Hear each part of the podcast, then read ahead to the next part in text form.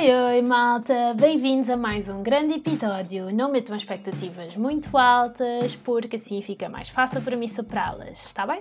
Então, como é que vocês estão hoje, batatinhas? Também não podem responder. Aqui quem fala sou eu.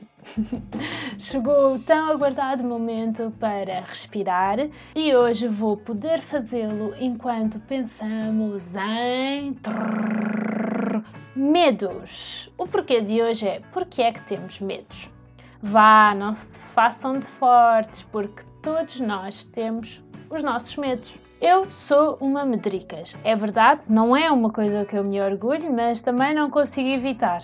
A grande questão que se põe é como seria um mundo se não existissem medos? Claro que o primeiro pensamento é que de repente seríamos todos uns ganda malucos. O ser humano deixava de ter medo de morrer e passava a sua existência a arriscar a vida. Pensem no mundo em que todas as fobias se dissipavam. A acrofobia, o clássico medo das alturas, de repente virávamos todos intrépidos do filme Divergente. A ecomofobia, esta palavra representa o medo das agulhas. Se calhar havia muito mais pessoal tatuado por aí. E a aracnofobia? Sim, o clássico medo das aranhas, que eu confesso também possuo um bocadinho deste. Basicamente, aqueles programas em que os concorrentes têm de pôr a cabeça num aquário cheio de aranhas deixavam de existir. Se calhar até era bom. Bem, avançando. E muitas mais fobias. Seria um mundo completamente diferente e eu posso dizer que seria uma pessoa diferente. Vou passar a explicar. Eu sou um ser humano que não adora atividades radicais. E quando eu digo que não adoro, já estou a suavizar, porque é mais assim um ligeiro ódio. Pronto, não fiquem para aí a pensar que eu sou uma batata do sofá, que não me mexo, é que não é verdade é mais só no que toca a atividades assim mais malucas, sabem? Aquelas que nos deixam um friozinho esquisito na barriga. Posso-vos dar exemplos. Escalada, está do lado. Paraquedismo, nem de sonhos. Andar em montanhas russas, não. Parques aquáticos, fora de questão. E para ser verdadeira, eu nem gosto muito daqueles escorregas das gaivotas. Não gosto. Não são seguros. E Malta, descobri recentemente mais uma atividade: o arborismo. Sim, amigos podcastianos, tenho uma história para vos contar. Venham comigo. O ano passado, uma grande amiga minha decidiu, teve esta brilhante ideia, que queria fazer a sua festa de aniversário no arborismo. Até aqui, tudo bem.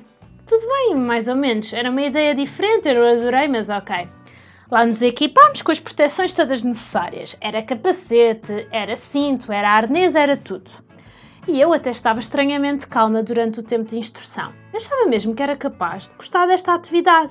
Sim, esta coisa de maluca de andar em cima de árvores, não sei. Começámos pela pista mais fácil. Sim, a pista em que as crianças das outras festinhas também estavam a fazer e digo-vos que estavam a fazer na maior. Até estavam a sorrir, pareciam felizes. Deixei o grupo passar à frente porque eu não queria ser a primeira, não é? E logo fui cheia de coragem. Claro que percebi que esta coragem se dissipou do meu corpo mal subi a primeira escada. Nisto, agarrada à primeira árvore, as pernas já tremiam, mas eu respirei fundo e avancei. Cada etapa parecia mais difícil que a anterior. As pernas continuavam a tremer, mas eu respirava, e avançava. Em cada etapa eu agarrava-me com mais força às cordas e às árvores. Sim, tipo ativista que não quer que uma árvore seja abatida, estão a ver a ideia, não é? Mas eu respirava e avançava. Até já estava bem encaminhada, assim, a meio do circuito, quando chega um obstáculo que, minha nossa, malta, imaginem lá, para passar de uma árvore para a outra, eu tinha nada mais, nada menos que uma corda assim estilo Tarzan e um skate. Malta, malta, malta, malta. Eu já não gosto de skates em terra, quanto mais no ar. Chamei o instrutor, tentando usar assim a minha voz mais calma e composta, para perceber como é que era suposto eu utilizar aquela corda e o skate para ultrapassar uh, aquele obstáculo. Ele, como se fosse óbvio, disse-me: Metes os dois pés no skate e vais. Ah, claro, como é que eu não vi logo? Eu lá tentei, assim, meter um pé devagar no skate, mas senti logo aquilo a deslizar e voltei para trás.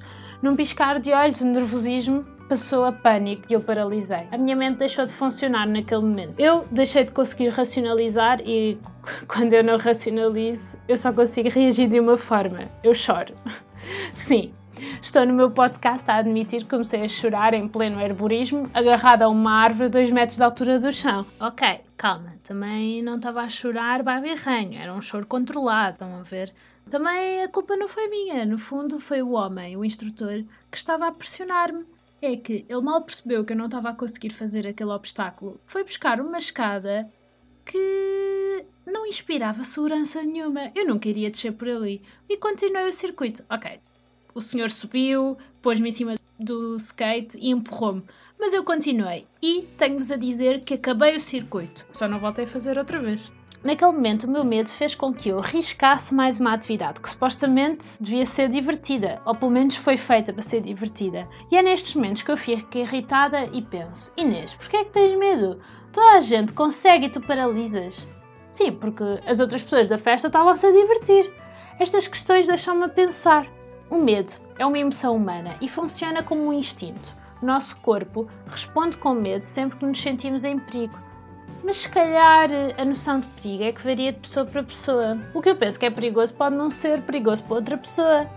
Bem, claro, tirarmos desta equação os perigos básicos, tipo a morte, catástrofes naturais, doenças e animais que, quando ameaçados, nos querem matar. Pronto, tirando estes, o conceito de perigo varia. Por exemplo, eu não me sinto em perigo quando vejo uma agulha, mas outras pessoas podem sentir. Eu não me sinto em perigo quando ando avião, mas outras pessoas podem sentir. Agora, eu sinto-me em perigo quando estou em cima de uma árvore a fazer arborismo e as outras pessoas não. Mas será que o medo é saudável? O medo afasta-nos potenciais situações de perigo. E isso pode ser positivo. Eu nunca iria nadar com tubarões.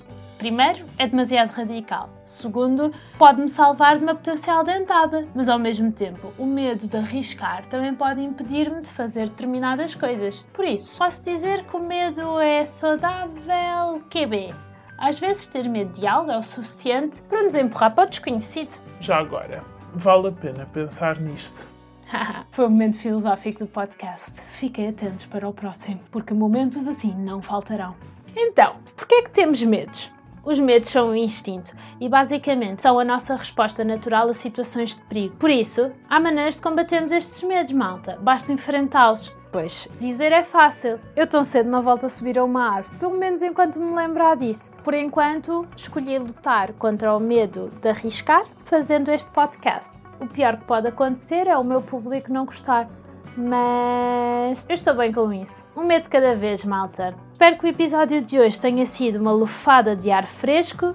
Continuem a respirar comigo e a respirar por vocês. Até ao próximo episódio. Até lá, bye bye, vou me divertir. Uh, uh, não, não, não vais resistir.